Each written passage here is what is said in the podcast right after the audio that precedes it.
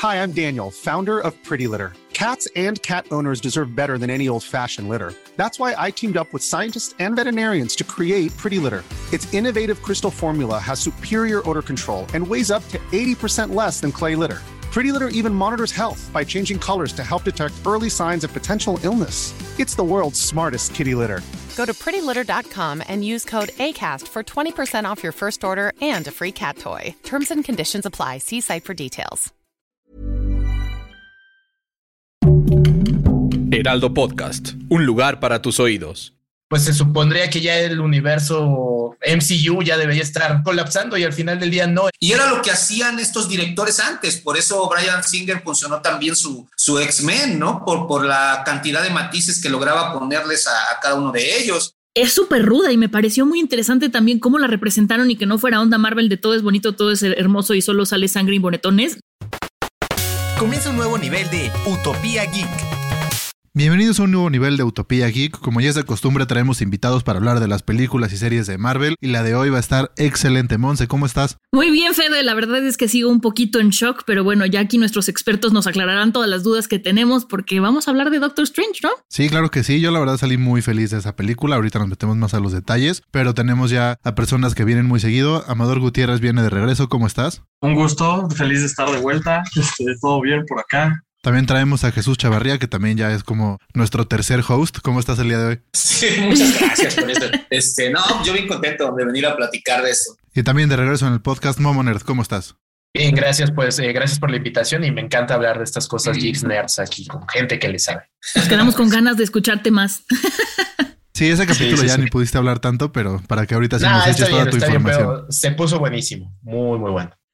Que por cierto, un saludo a Roberto, un saludo a Rul Valdés y a todos los de este Babus Workshop. Esto se puso bueno. Y también quería decir antes de empezar rápidamente de, con el tema de, Doctor Strange, muchísimas gracias a todos los que participaron. Tuvimos muchísima, este, muchísimo movimiento en redes sociales con los, los Legos, con los juegos de Electronic Arts, con el lightsaber, todo. Muchísimas gracias a todos. Y ahora sí, Fede, vámonos, vámonos de lleno. ¿Qué onda con Doctor Strange? Es que abre mucho, la, abre mucho las posibilidades. Yo la verdad me gustó mucho la película como tal. Creo que Sam Raimi hizo un gran trabajo. Ya empezando a hacer la película un poco más tipo thriller de vez, en vez, de vez en cuando. Me gustó esa parte. Y creo que abre mucho las posibilidades, pero me da miedo que cuando se abra el multiverso ya nada importe. Justo lo estamos platicando antes de empezar el podcast y me da miedo que lo lleven a ese lado. Pues yo creo que ya está ahí. En realidad, o sea, yo creo que ya el rollo de, de los, de esto de los multiversos es, es, lo que les, la posibilidad que les da, de que ya se puede hacer lo que sea y cualquier cosa lo puedes justificar diciendo, ah, es que no es el mismo, no, este es el de acá o este es el de allá, ¿no? Me parece que en ese camino ya están y, y ahora habrá que disfrutar más todo lo que vayan, cómo van explotando esto para, para hacer acercamientos quizás poco usuales con respecto a los personajes, pero de que ya todo lo van a justificar con eso, creo que así lo van a hacer. ¿Qué creen que venga? ¿Creen que venga Secret Wars? Ah, seguramente sí. O sea, mm, yo creo no. que de hecho, ya han apuntado muchísimo hacia allá y seguramente sí, igual que muchas otras sagas o, o estos macroeventos de los cómics, ¿no?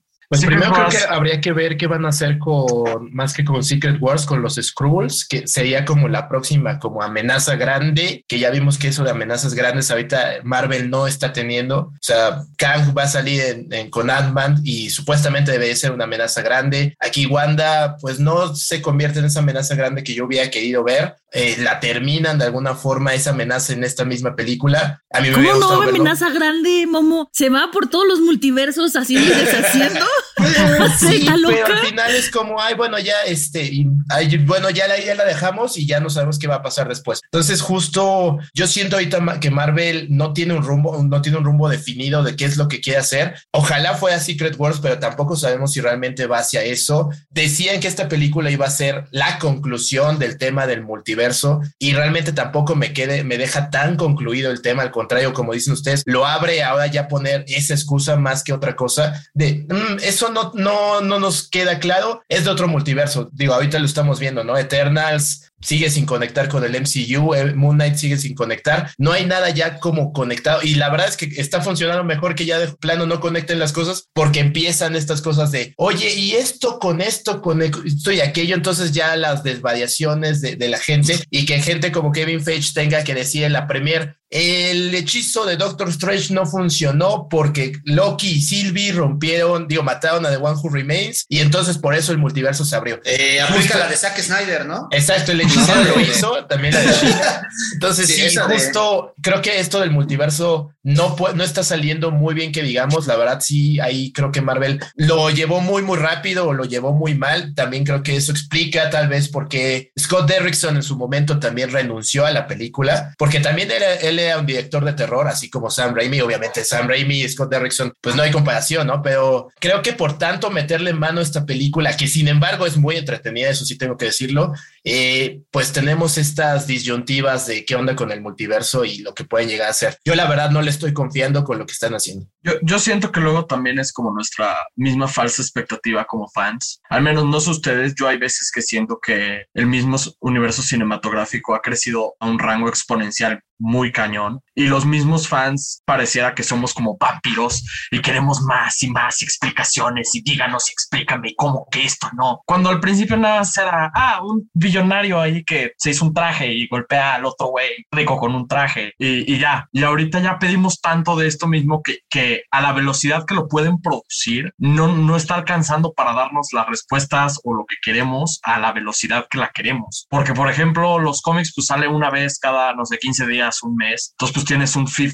constante de información y tienes tiempo de poder explicar. Ahorita yo creo que eh, las películas como tal se encuentran en una etapa de transición que es necesaria para poder se topear el próximo evento grande, ya sea Secret Wars, ya sea Galactus, ya sea quien venga, porque ya ya introdujiste el multiverso, los, los elementos mitológicos, los elementos celésticos, ya introdujiste todo. Y lo que falta, yo creo que van a ser otros dos, tres años de películas, series que sigan se topeando cosas, sigan empezando a conectar de nuevo todos estos personajes nuevos y retirando los personajes viejos, porque como ya empezamos a ver, pues ya, sea por cuestiones monetarias de vida real, por cuestiones de historia, ya estamos empezando a retirar a los de la primera tanda. Y por cuestiones de, sí, sobre todo cuestiones de, de, actores, ¿no? Que, sí. que, ya, pero fíjate, yo creo que, que ahí hay un rollo de, eh, que es, es a final de cuentas el costo de la propia estrategia de Marvel, ¿no? Lo hemos comentado mucho, a final de cuentas ellos eh, apostaron, una de las cosas que hizo que todo este universo funcionara, más allá de que las películas, yo lo he mencionado también muchas veces, del universo Marvel puedes contar con, con, los dedos de una mano las que son realmente buenas, todas las demás son de regular a malas, ¿no? Pero lo que hacía que, que la gente siguiera viéndolas y no les importara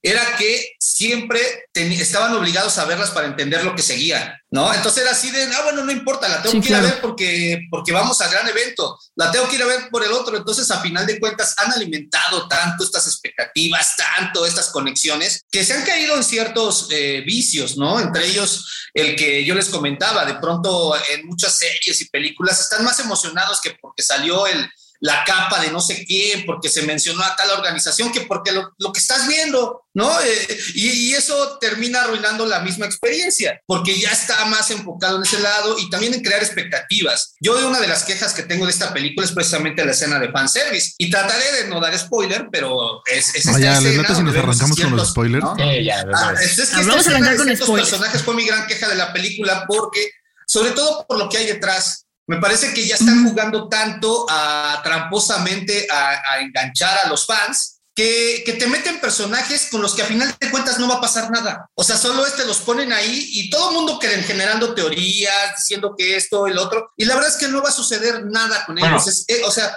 para mí fue como, miren, lo, lo, cuento así, la confirmación de quién va a ser tal personaje, la despedida de otro personaje que seguramente ya no vamos a ver, ¿no? La reivindicación de otro después de haberlo visto en una serie terrible.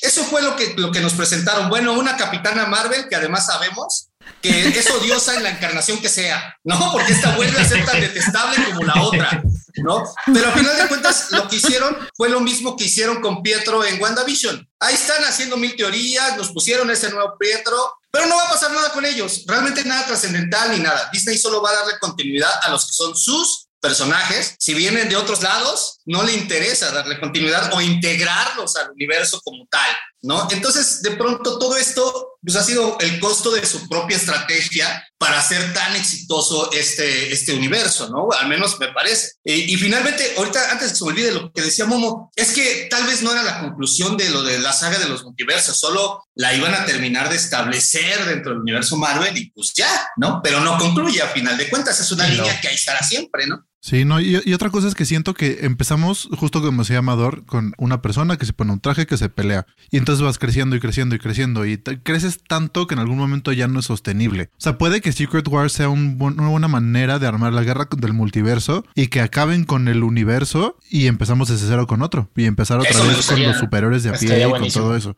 Puede que se pierdan muchos fans en eso porque es como volvemos a empezar, pero sería una gran manera de poder volver a, o sea, que las cosas vuelvan a tener más relevancia como en la pequeña escala, porque ya si no te estás, o sea, si sale un superhéroe que no se está peleando contra un alien y una persona de otro multiverso y tienen que ver cómo, ya como que la película ni la producen. Ya tuvimos un ejemplo de eso, pero en los cómics con el nuevo 52 de DC, y sí se perdieron muchos fans, pero también creció muchísimo en ventas. Entonces, si Marvel se atreve, claro que. Por cero fue eso, ¿no? Exacto, exactamente. Sí, también, o sea, aparte pensemos en que este año cumplen 60 años los Skrull de su primera aparición. Entonces no sería mala idea que empezaran ya, a lo mejor ya están preparando algo, liberar algo de información con respecto a qué va a suceder con ellos en el universo cinematográfico, aprovechando que cumple 60 años, ¿no? Los, los personajes. Lo mismo pasa con Secret, Secret, Invasion, pero híjoles, con estos Skrulls ya no sé. Yo los Skrulls les aviento, mi tirada es en Fantastic Four, si, los, si ya los se topean más como villanos. Aparte, porque al final del día son villanos clásicos de los Fantastic Four. Entonces, justo. Este, y sí, y eso que dicen de, de, los mismos fans de Marvel, eso de tantas películas, yo también ya incontable, incontable número de personas que he oído que les cuento de, sí, no es que me encante, las llevo viendo y deberías, si no las has visto, oye, pues velas, te van a gustar, la verdad son, está divertido, te metes todo el universo y ya son tantas películas que ya la gente dice como, no, ya no quiero. Híjole, yo ahí difiero, yo ahí difiero, pero a lo mejor porque yo soy muy este, romántica, como han visto en los episodios anteriores. O sea, yo sí de repente, antes del bebé, decía con mi marido de vamos a aventarnos todas las películas de Marvel en, en orden cronológico. ¿Solo? Porque podemos y nos gusta desvelarnos, ¿no? Pero ahí yo creo que a lo mejor yo peco un poco en este tema, que no soy tan clavada como en otros, eh, que yo las disfruto como público inocente. O sea, no, no me empiezo a hacer teorías y todo esto. O sea, yo no, no, no decidí volverme experta en Marvel. Yo solamente digo, ok, esta es la película. Yo no he leído los libros, no he leído los cómics, ¿no? En, este caso, entonces voy a disfrutar lo que me están planteando porque no tengo las herramientas para, para rebatirlo, ¿no? Como con Harry Potter. Pero aquí, esta última película, yo la disfruté mucho, o sea, porque me gustó el cambio de tono que hicieron. O sea, que no sea una chick flick o una la típica película de acción de jiji, jaja. O sea, si de repente hay como jokes o gags que puedes hacer como, pero no es como estar buscando sacarle la risa al público. Eso se agradece muchísimo. Eh, insisto, esta cosa como que sea más dark. O sea, de repente yo veía a Wanda y decía, me está dando miedo. O sea, la niña del aro se queda corta con la mirada que me está dando ahorita. O sea, este, este tipo de cosas me hicieron disfrutarla mucho. Entiendo que no es la mejor película hecha. Entiendo que también está esta cosa del fan service. Entiendo que, que quieren enganchar públicos de maneras que a lo mejor podríamos decir que son un poco sucias, pero que si decides oh. pasar por alto, te la pasas bien. No que sea la mejor película. Lo único que sí yo como público inocente digo, por favor, paren. es con esta chava que hable los multiversos en forma de estrellita. ¿Qué onda con eso? O sea, se abre una estrellita y se mete. Y yo, ¿qué está pasando? O sea, ahí sí dije, mal, muy mal, muy mal. Eso tiene muchísimo que ver con lo que mencioné. Pero no sé si tenga sentido en los cómics. Es que justo es lo que tiene que ver con lo que mencioné un poco al principio del podcast, de que encuentran la manera de representar los poderes de una manera correcta en las películas. En la, en la, a ver, ya, perdón, un, un, un mini spoiler, pero, pero en la escena del ya, ya, ya. a ver, ya, mejor, aquí, aquí hacemos el aviso. Si no han visto la película, vayan a ver la película y después regresen. Y porque hay que hablar de una escena en especial que quiero criticar con Jesús. Ok, va. Pues en la, en la escena del fanservice, así ya, para meterme bien a esto de lleno, este, así como América Chávez se abre la estrellita, es como su poder se representa al dibujarlo en los cómics. Cuando sale eh, eh, Javier y empieza a hacer su telequinesis por primera vez, uno no solo pone la pose original, que ah, bueno, a, mí sí me dio el ataque de nostalgia, que puede ser muy parte, pero cómo representa las ondas redondas que salen de su cabeza, como es en los cómics, para mí fue, fue, fue espectacular ver eso, porque todas las películas de X-Men, yo antes de ser fan de Marvel, fui fan de X-Men, aunque suene medio bobo, porque X-Men es Marvel. Yo mi era caricaturas, ¿no? era X-Men y de ahí ya empecé después a descubrir a los demás. Para mí, Capitán Javier, eh, Capitán, profesor Javier era importante, muy importante como personaje. Todas las películas de X-Men, siempre que lo veía, me daba como así el, ah, es que no están sacando todo lo que pueden sacar de él, no más no, nada más no. Y, y es un gran actor, lo, lo hacía muy bien, pero visualmente era como le falta, le falta, o sea, se quedaba ahí parado nada más mientras veía la mente que sacaran las ondas, que enseñaran cómo se ve la mente de otra persona como este fondo blanco con nada más una representación muy minimalista. Para mí se me hizo que representan muy bien los poderes. Lo mismo con Blackbolt, que, que brilla el, el, tenedor de su cabeza, como le dicen, y ya después habla y, se ven las ondas igual. Se ve el cono, este, el cono de voz y se ven las ondas así salir en círculos como, como se vería en los cómics. A mí me gustó muchísimo lo que hicieron visualmente esta película. Así como la anterior. las alitas del traje, hasta las alitas del traje. Exacto. Sí. yo, aprovechando que estamos como en esta parte de la película, es lo que quería discutir con Jesús y con Momo, también contigo, Amador, como esta onda de hacer la pelea tipo Invincible. No sé si vieron la, serie de Amazon de Invincible del superhéroe, que es un superhéroe súper, o sea, salvaje en el sentido de que se ve que salen chorros de sangre y salen y ni modo, ¿no? Aquí esta pelea que tienen los superhéroes que nos plantean contra la Scarlet Witch es súper ruda y me pareció muy interesante también cómo la representaron y que no fuera onda Marvel de todo es bonito, todo es hermoso y solo sale sangre y Aquí sí esto, yo tampoco lo esperaba.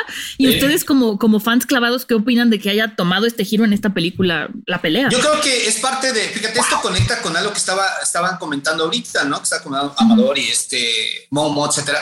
O sea, yo creo que eh, en, Marvel, a final de cuentas, está dándose la oportunidad de experimentar, lo hemos platicado muchas veces, ¿no? Yo creo que Marvel Disney había tenido un, formato sumamente convencional a partir de, que llegó John Favreau y, este, y a partir de ahí todo, todo se volvió según lineamientos muy claros y muy sencillos para llegar al gran público y eso fue parte de lo que hizo que funcionara, ¿no? Eh, pero ahora a partir de las series empezaron a darse la posibilidad de, explorar o ampliar el rango en cuanto a tono, en cuanto a enfoque, los tratamientos, etcétera, ¿no? Salvo Winter Soldier, que se cuenta igual que todas las películas de Marvel, eh, pues Loki y sus largas conversaciones con disertaciones sobre el sentido de la vida en Marvel, pues es, es una de las más complejas, ¿no? De, del universo Marvel, ¿no? Como serie, tampoco exageremos. Y WandaVision, pues su ejercicio de estilo, ¿no? Ahorita con Moon Knight, están explorando otras cosas y entonces, eh, pues la película responde a eso y lo hace muy bien, ¿no? Es una película que no es para niños, evidentemente la clasificación sí tiene que ser para adolescentes y adultos, ¿no? Que por ejemplo eso ya es un cambio de rango bastante importante. Para eso además traen de regreso a uno de los directores de propuesta que son a los que sacrificaron para, para impulsar este boom por el cine de superhéroes, pero son los que implantaron las bases, ¿no? Sam Raimi con sus Spider-Man, Ang Lee con su Hulk, Brian Singer con su X-Men, esos son los que le dijeron a la gente y a los estudios, mira lo que pasa cuando tomas en serio a los superhéroes, ¿no? Que no son, que no son Batman y Superman, porque eso siempre se les tomó en serio, pero si no eran ellos, nadie tomaba en serio superhéroes en el cine. Y entonces ellos fueron, traen de regreso a uno y aquí tenemos el resultado. Una película que, que, saca el concepto del superhéroe más allá de las convenciones que habíamos tenido y, y, que a final de cuentas, eh, por eso es que funciona pese a los limitantes que le pusieron los estudios a final de cuentas. Por eso la película de pronto es irregular. ¿No? Por momentos vemos este distanciamiento estilístico con respecto a los personajes, cuidando los que se ven bien, etcétera, y de pronto vemos el estilo Raimi que se arriesga, que es más orgánico, que mete todos estos códigos de las viejas películas de horror, porque a final de cuentas es a lo que apuesta aquí se va por el lado del horror, donde, donde es más literal esta monstruosidad o las, estas deformaciones, no tanto como el terror que sí busca asustarte por completo, sino aquí más bien es divertirte entre, lo, entre, el, entre el terror. Entonces vemos todas estas cosas y, y, es estos excesos de violencia los que justifican esta escena de fanservice para que no sea solo fanservice, ¿no? Para que no solo sea darte gusto que los veas, sino realmente tengas... ahí está el peine que los metas, ¿no? Eh, eh, a pesar de que no vayan a ir más allá. Y como, como ahorita estás comentando, o sea, a final de cuentas, todo este, este traslado de los super, de, de, estos poderes de Javier, etcétera, de, de, Black Ball, pues es porque Sam Raimi sí hace un traslado del lenguaje del cómic a la pantalla grande, que eso es algo que, que hace un director de autor, no un director, un John Favreau, me explicó, o sea, él y todos los que estuvieron ahí son ilustradores de, películas, o sea, de historias, no, no son artistas, son artesanos fílmicos. Sam Raimi es un artista, entonces él arriesga, él propone, él te quiere decir algo con los personajes dentro de lo que le permiten, ¿no? Y aparte, Fíjate que algo que ahorita contaste es bien interesante, esto de engancharse con las películas. Creo que el, el, asunto es que en las películas ya se volvió algo complicado, pero para eso están ofreciendo las series. Así como en los cómics, realmente mucha gente no, no, se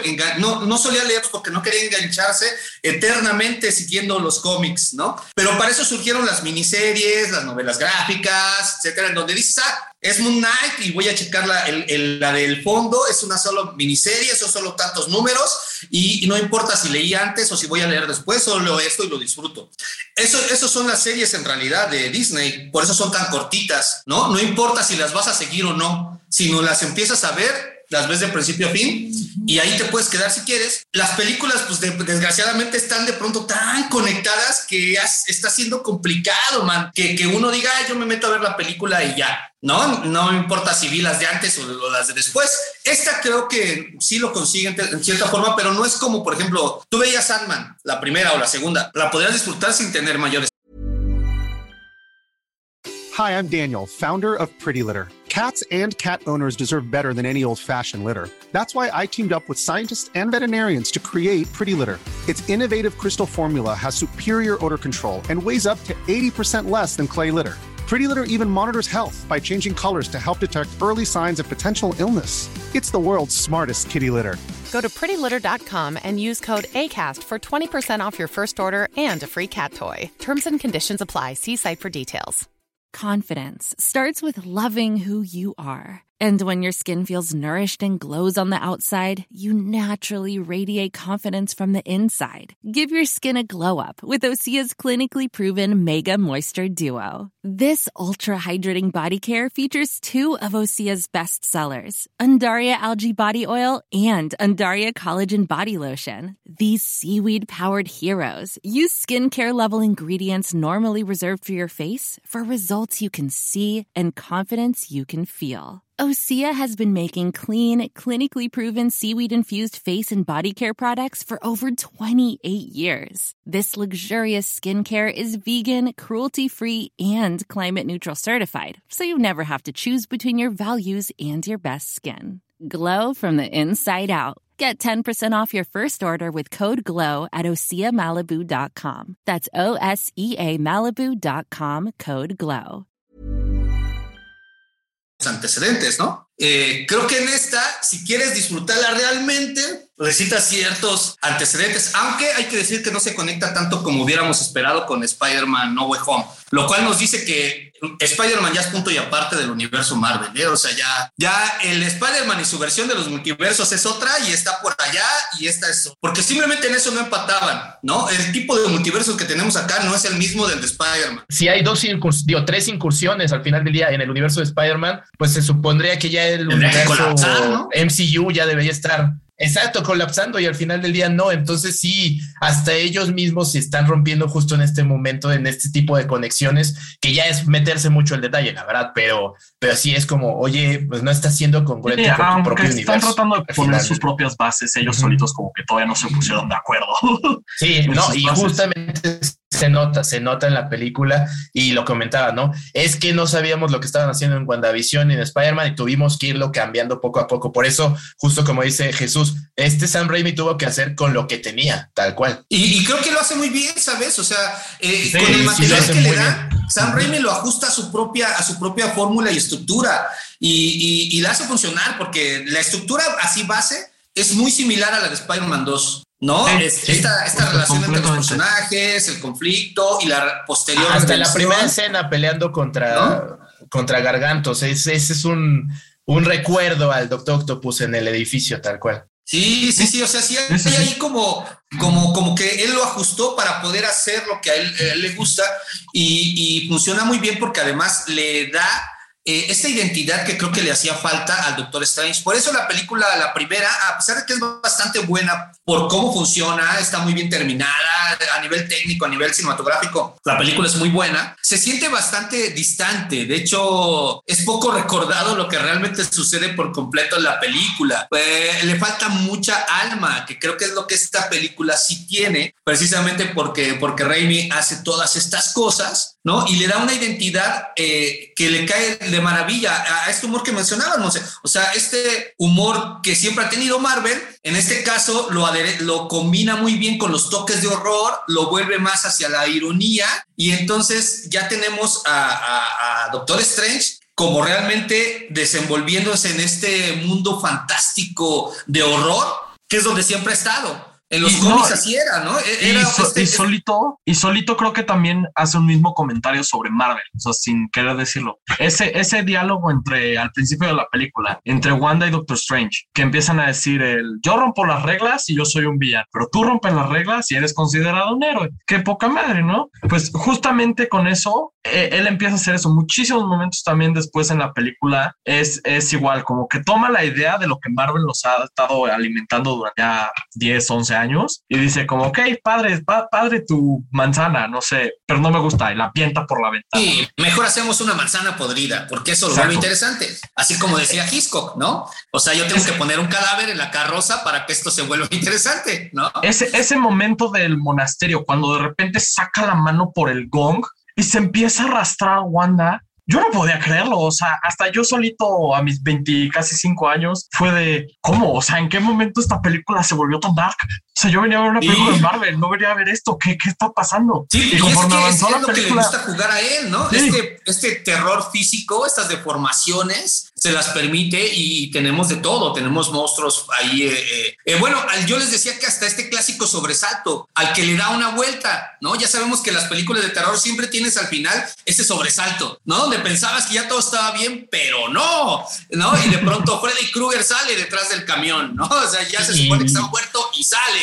Y también tenemos lo que tienes tú en tu playera, que son zombies, o sea, algo que también Sam Raimi ha trabajado con sí, hasta zombies tiene. Entonces, sí, la verdad es que lo hace increíble y nos sorprendió porque no esperábamos eso. Y es justamente lo que hace que la película sea tan entretenida, que no esperabas que esta película fuera así, justamente. Esperabas como la típica película superhéroes Marvel. Ah, pues no, te voy a dar otra cosa y eso es lo que lo hace bien, a pesar de, bueno, todas las inconsistencias, porque ahí también, por ejemplo, dice, dice este Jesús que la primera película es olvidable, pues es tan olvidable que se olvidaron de sus escenas postcréditos. O sea, todas esas escenas postcréditos de Doctor Strange son mentira, nunca pasó o nunca lo sabremos realmente qué pasó con Mordo, que se volvió malo, pues ya ni siquiera sabemos si existe el Mordo del MCU. Entonces, así tal cual.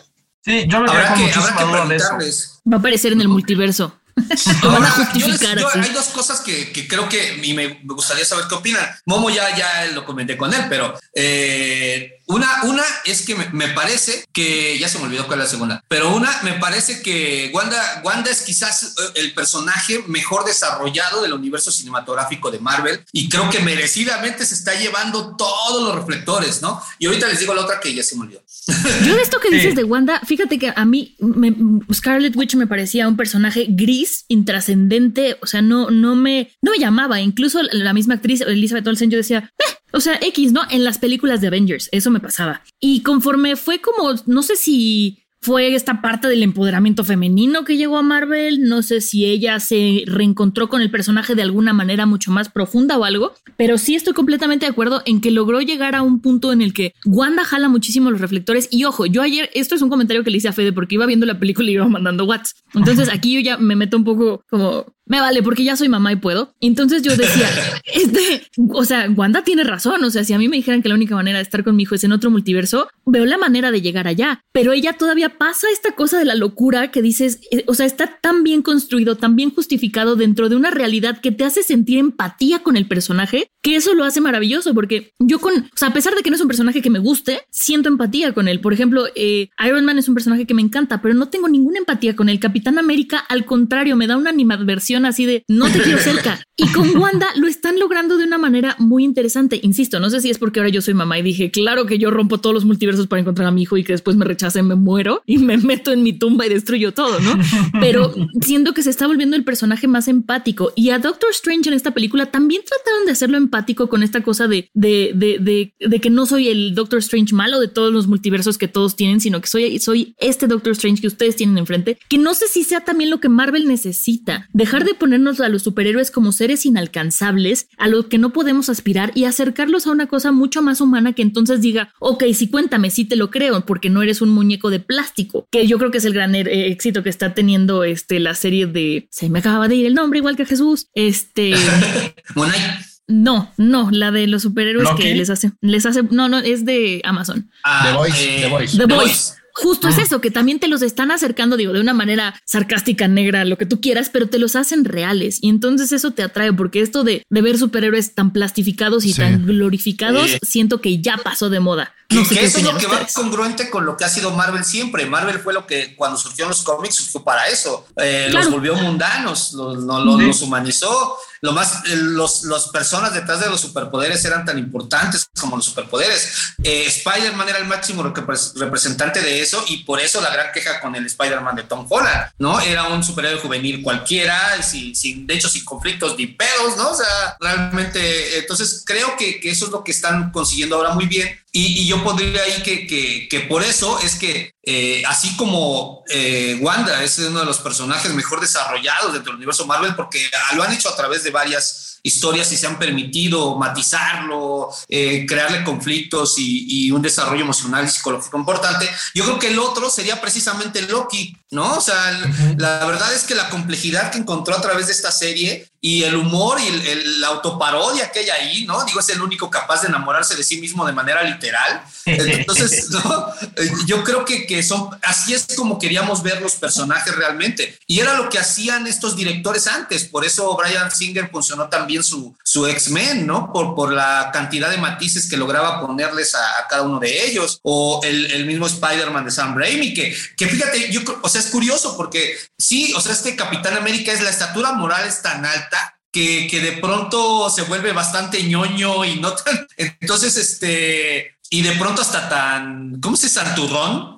en muchos sentidos. Eh, eh, y Spider-Man es, es, también el, el, punto más alto de la representación de, de, la ruta del héroe, del concepto del superhéroe, y que hizo ese que hizo Sam Raimi, ¿no? Y, a pesar de eso, a pesar de eso, eh, eso es sumamente empático, sumamente mundano, porque a pesar de que él es el sujeto que, que, representa todas esas cosas, pero es porque aquí tenemos directores, como ahora tener de regreso a Sam Raimi, que, que se preocupan por, por trabajarlos a fondo, que realmente aman sus personajes y no es tanto como un, una, una cuestión de producto, nada más que es lo, lo que habían caído. Hay otra cosa, justo lo que decían de que Wanda le decía de que yo rompo las reglas y soy el villano y tú eres el héroe. Al final toda la película le dijeron, es que todos los Doctor Strange acabaron usando el Darkhold y vas a acabar usando el Darkhold. Y él, no, yo no soy ese, yo no soy ese y acaba usando el Darkhold. Y la gente es como, va, héroe.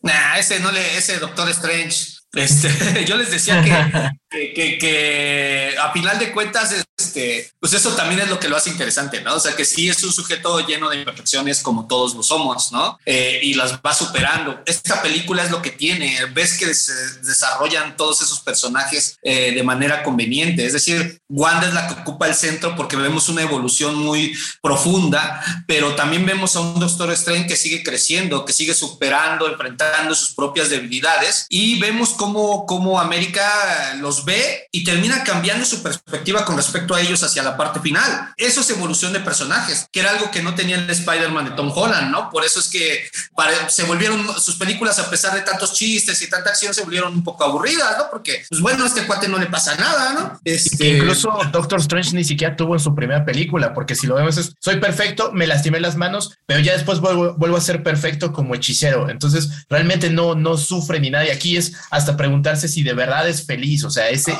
eso que a todos nos preguntamos en algún momento, somos felices, ya logramos salvar al mundo, realmente somos felices. Eso que debió haber estado en la 1, pues lo ponen aquí en la 2 y justamente Sam Raimi le da esa profundidad de entender que no nada más es un perfecto hechicero, sino que también tiene que aprender y a veces tiene que también romper las reglas, entender que se, hace, se tiene que usar un poquito del mal para hacer un bien, ¿no? Tal cual. Y con esa respuesta de si eres feliz o no eres feliz, lo dejan pensando, te ponen un final que dices, lo veo feliz, lo veo distinto y pum, te rematan con un tercer ojo que me traumó durísimo. ya dijimos que ya esa misma, esa misma recurso le dan la vuelta después. Que creo que eso es lo, lo, más interesante, ¿no? O sea, ya sabemos que ese es el sobresalto de la película de terror, pero aquí agarran y dicen, ay, bueno, ahí te va, pero después no, pero no era para eso, ¿no? Exacto. Entonces, este, yo creo que está muy, bien, muy bien armada. Eso está trabajado. Ahora, yo ya me acordé cuál era la otra cuestión. Eh, ya lo había también comentado con Momo, pero sí, seguramente no sé si ustedes están de acuerdo, pero esto, esto que hicieron con esta película es lo que hubieran querido ser Venom y Morbius, ¿no? Con respecto al género y al tono. ¿No? ¿Morbius qué? ¿Qué es eh, Morbius? Ya la olvidé en mi cabeza, ya la saqué.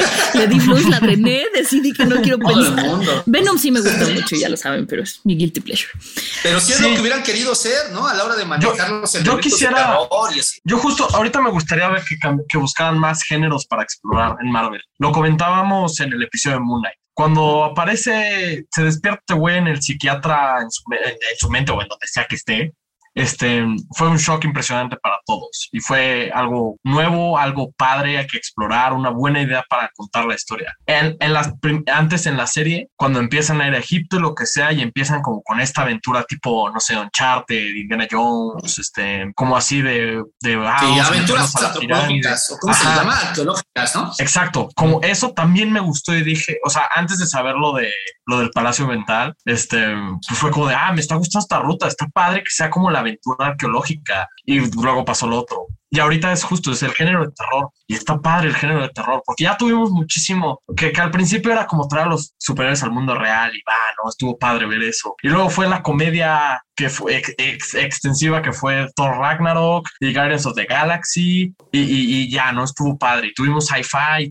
hemos tenido fantasía por ahí, pero ya buscar otros géneros que no estén tan explorados con la combinación de superhéroes, eso no muy bueno. A mí me está Es nuestro what if. Es, es lo que es lo que aprendieron a hacer en los cómics hace mucho tiempo, ¿no? Hace mucho tiempo cuando hicieron, por ejemplo, eh, Hulk World War o World War Hulk es, eh, o Planet Hulk, lo que hicieron fue llevarlo al género de, fantasía por completo, ¿no? Al, gigante verde, te lo llevaron a, vivir aventuras al estilo de, Conan y de, ¿no? Eh, eh, eh, o sea, o con Marvel Zombies, ¿no? Llevártelos todos al, asunto del terror.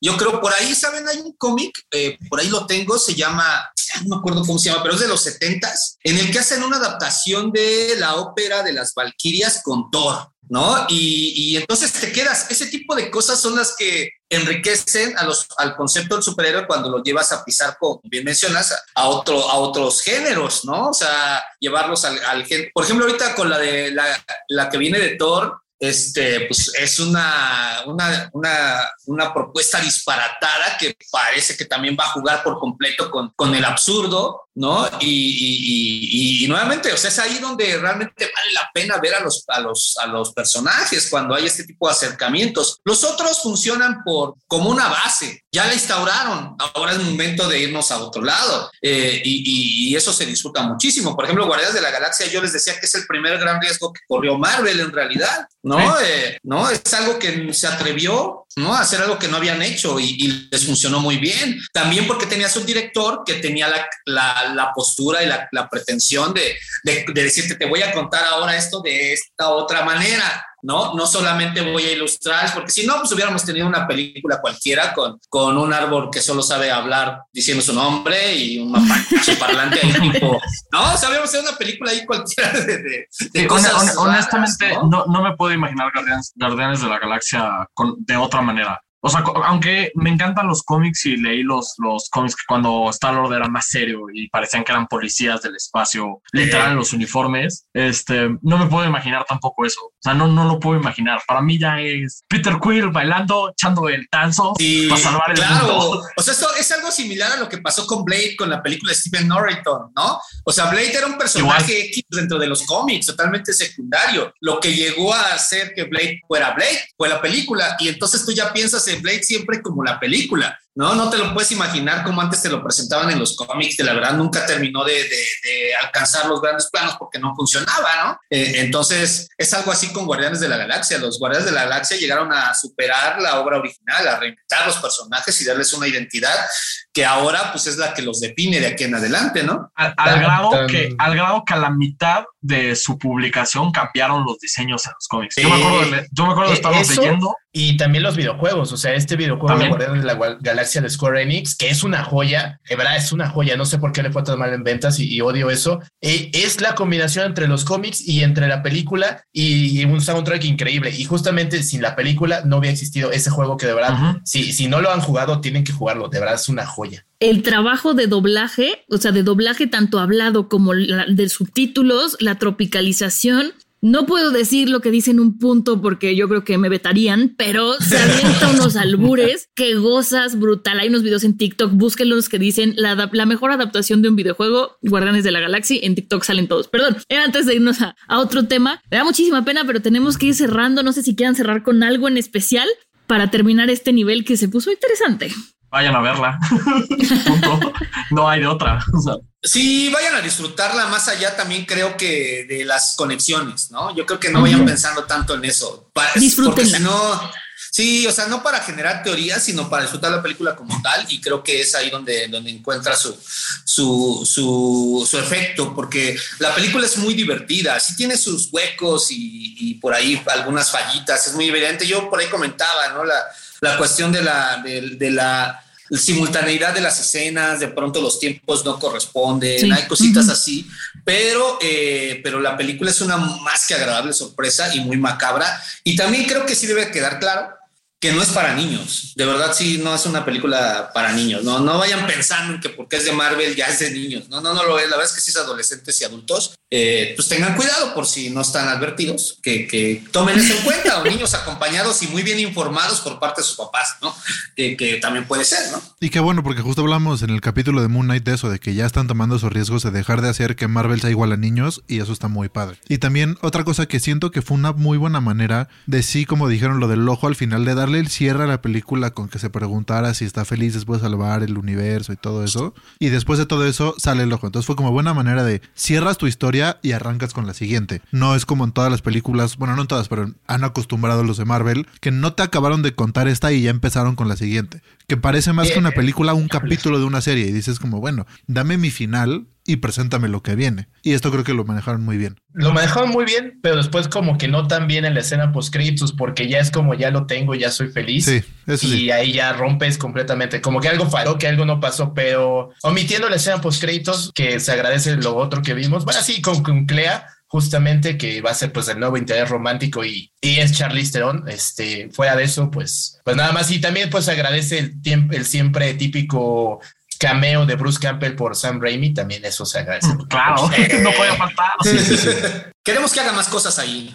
Pues muchísimas gracias por juntarse a platicar de esta película que además tan, o sea, tan rápido salió la semana pasada, ya estamos hablando aquí de ella. Entonces, muchísimas gracias, muchísimas gracias, Fede. No, muchísimas gracias a ti. Y bueno, ¿qué les parece si nos escuchamos en el próximo nivel de Utopía Adiós.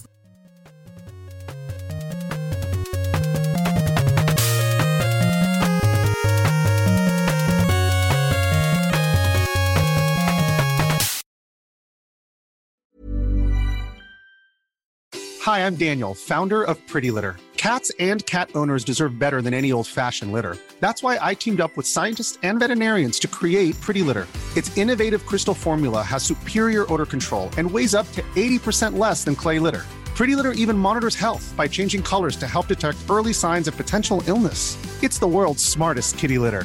Go to prettylitter.com and use code ACAST for 20% off your first order and a free cat toy. Terms and conditions apply. See site for details.